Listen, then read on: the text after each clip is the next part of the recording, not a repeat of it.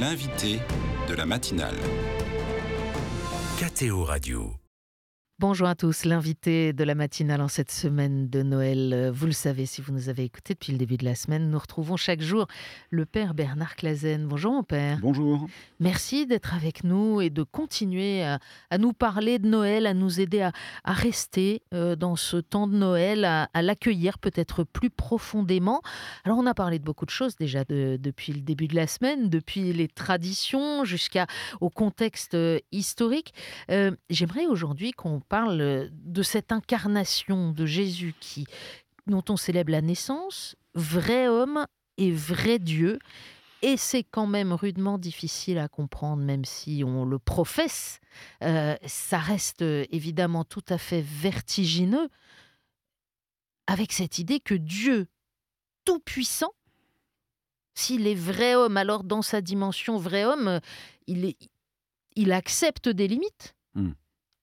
Oui, bien sûr, c'est alors bah, c'est ça le mystère de l'incarnation, et c'est complètement incompréhensible par euh, tous nos contemporains et même par les théologiens. Ça fait quand même l'objet des débats des, premiers siècles de l'Église. Les sept premiers conciles œcuméniques sont fondés sur ce débat, jusqu'à celui de, savoir si on peut dire de la Vierge Marie, par exemple, qu'elle est mère de Dieu ou mère de Jésus.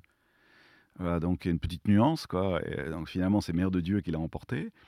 C'est-à-dire que le petit Jésus est, est- est Dieu fait fragile, même s'il faut lui changer ses couches.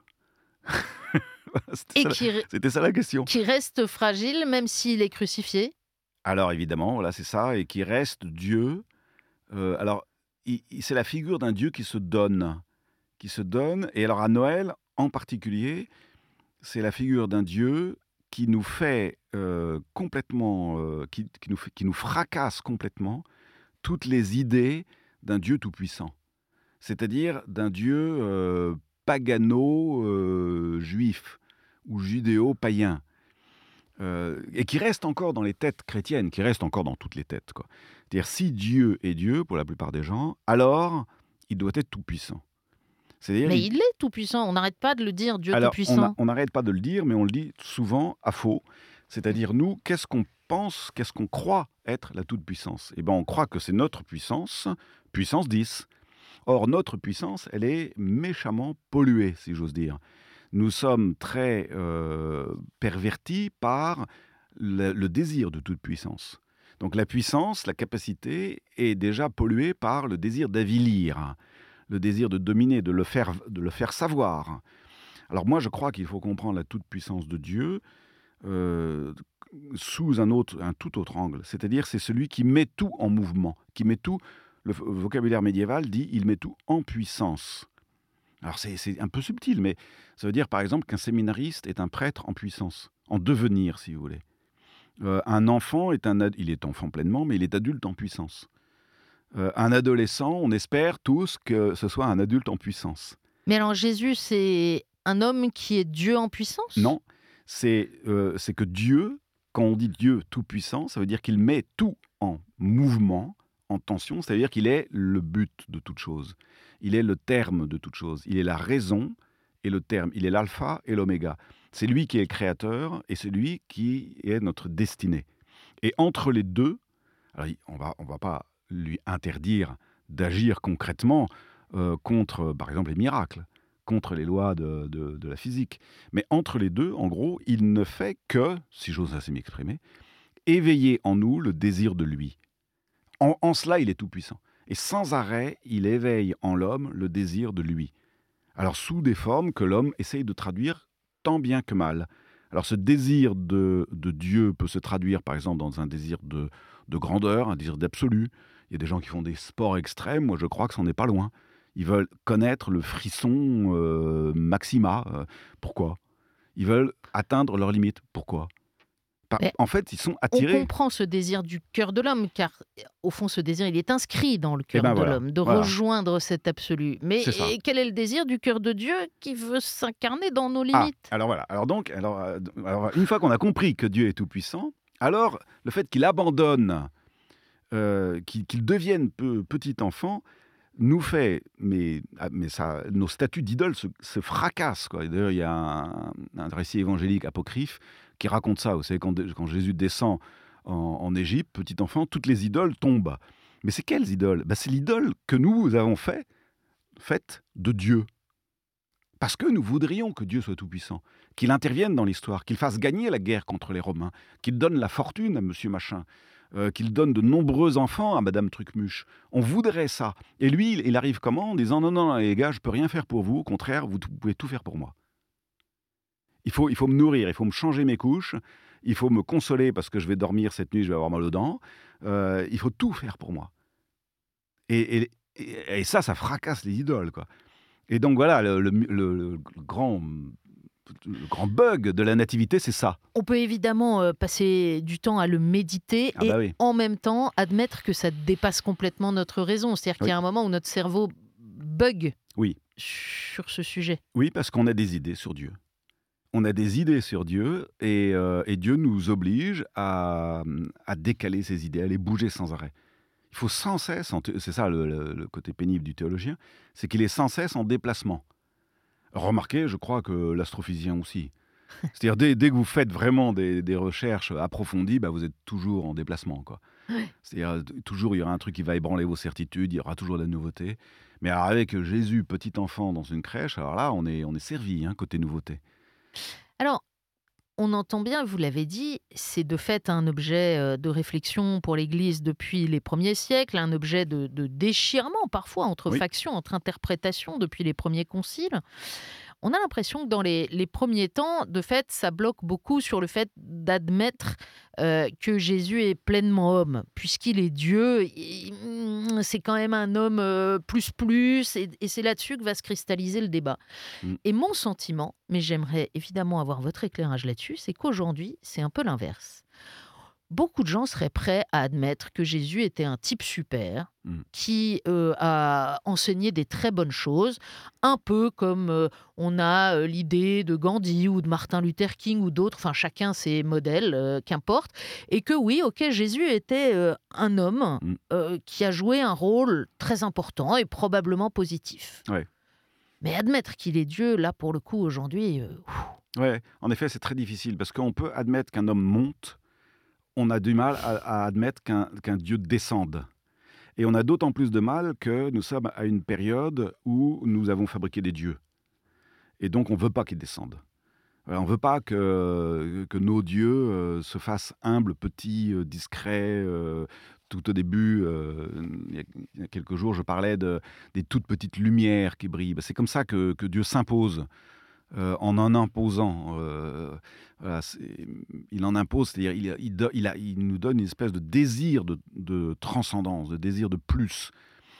Alors, en effet, je crois que beaucoup de gens aujourd'hui euh, ont du mal avec la divinité de, de Jésus, c'est-à-dire le fait que ce soit Dieu fait homme, parce que nous voulons à tout prix revenir sous des formes païennes, plus faciles à comprendre. Le christianisme est une religion pas facile à comprendre, qui décale l'intelligence, qui oblige l'intelligence. Elle la décale et elle l'oblige. C'est-à-dire vous êtes obligé de réfléchir. Et donc un grand nombre disent on préfère ne pas trop réfléchir. S'il vous plaît, monsieur l'abbé, dites-nous ce qu'il faut faire dans la vie. Et ça nous suffit. Eh ben non. On a, on a un Dieu qui décale tout, y compris les idées qu'on se fait sur Dieu. Vous nous disiez en, en début de semaine euh, combien euh, euh, les chrétiens avaient dès l'origine célébré la mémoire de Pâques et Mm. avaient mis un peu plus de temps à, à- Oui. à installer la célébration de, de Noël, à la fixer et à, à lui donner son sens. En même temps, Père Clazen, dans la célébration de Noël, il y a déjà Pâques. Ah oui. Ah oui, oui, bien sûr. Alors il y a déjà et la passion et, la, hum, et la résurrection. Alors on le dit beaucoup, bien sûr. hein. Mais je pense qu'à chaque période de l'année, euh, sa méditation spécifique. Euh, alors, par, par exemple, je crois que ce serait intéressant de voir comment, dans la célébration de l'Eucharistie, il y a autre chose que la passion et la mort et que la passion et la résurrection du Christ. Aujourd'hui, le point focal, euh, les, projecteurs sont braqués sur cette interprétation de la messe, de l'Eucharistie, de la communion eucharistique. Or moi, j'aimerais bien, comme le fait l'Occident, euh, comme le fait l'Orient, l'Église d'Orient, braquer davantage le faisceau lumineux sur le fait que la messe, c'est une incarnation.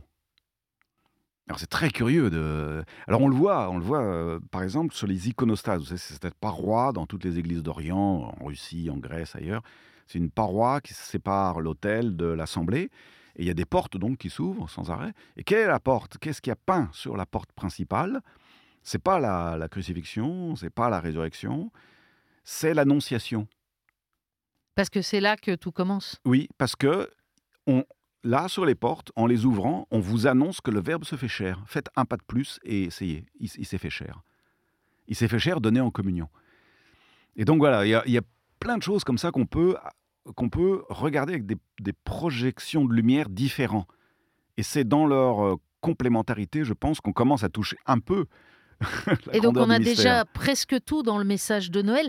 D'ailleurs, Père Clazen, vous nous disiez la dernière fois euh, que Luc est plutôt euh, le reporter, euh, en tout cas l'analyste qui, raconte, qui Oui. veut raconter Oui. euh, les événements de, de la Nativité, tandis que Matthieu, lui, euh, il, il- il reconstruit, il Oui. réécrit euh, son récit. En même temps, dans l'évangile de Luc, on a cette annonce de l'ange Ah oui. Qui nous dit quasiment le tout de l'histoire.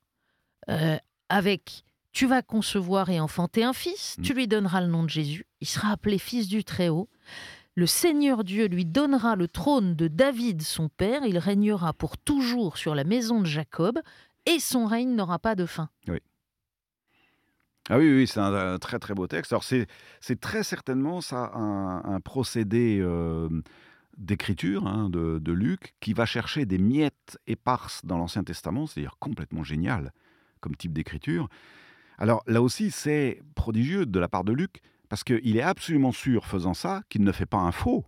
C'est pas du copier-coller d'étudiants. euh, Alors voilà, ça non plus, mais il, il- il sait très bien, en faisant parler l'ange, qu'il a raison de faire parler un ange. Et il va le trouver ça dans Isaïe, dans Ézéchiel, dans...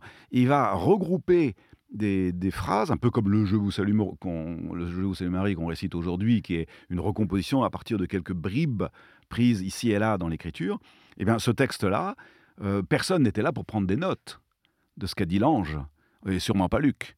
Et donc il l'a il euh, réécrit. Mais en effet, en le réécrivant, il a voulu tout y mettre. parce que ça, ça raccroche l'événement de la venue du Christ à toute l'histoire de Ah, l'alliance de Dieu avec le peuple hébreu. Exactement. C'est la germination qui est déjà en place dans le limon immense de l'Ancien Testament. Et donc, euh, et Luc, quand il, euh, pareil avec le Magnificat, pareil avec le Bénédictus, c'est ces grandes hymnes que Luc con- construit dans la bouche de la Vierge Marie, euh, et, et qui sont des recompositions. Mais Luc est absolument persuadé, et, moi aussi évidemment, que, que Dieu a parlé dans l'histoire, qu'il a parlé dans l'Ancien Testament bien entendu, et que dans l'Ancien Testament, il y avait déjà les semences du Verbe. Évidemment, évidemment. Mais même, il faut aller plus loin. Il y a dans, dans, dans le monde entier, dans le monde créé, les semences du Verbe. Et donc le, le païen, au fin fond de sa forêt d'Amazonie, a, a quelque chose des semences du Verbe. Alors évidemment, lui, vous parlez de Jésus-Christ, il comprend rien. Mais, mais dès- il a des intuitions. Et alors, Matthieu, euh, Luc, est persuadé de ça, puisqu'il va cueillir et qu'il les met sous la bouche de l'ange. Et donc, une fois encore, comme on l'a vu quand on parlait euh, des récits concrets de la nativité, quand on parlait des dates, etc., la reconstruction, Mm. c'est pas s'éloigner de la vérité profonde, c'est L'énoncé. la donner à comprendre. Oui, c'est ça. À L'é- ceux qui L'énoncé sous une forme euh, poético-littéraire euh, remarquable. C'est un, morceau d'orfè- d'orfèvrerie. C'est tellement bien écrit, tellement bien composé, ça, va tellement bien expliquer euh, l'avènement euh, qui va suivre que c'est parfait.